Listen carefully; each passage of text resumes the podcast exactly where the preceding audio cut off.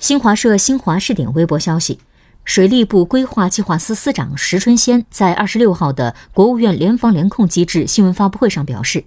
国家提前谋划了一批比较重要的、前期工作条件比较好的重大工程，现在初步考虑，近三年有一百多项，今年也有几十项，这一百多项投资规模会超过一万亿元。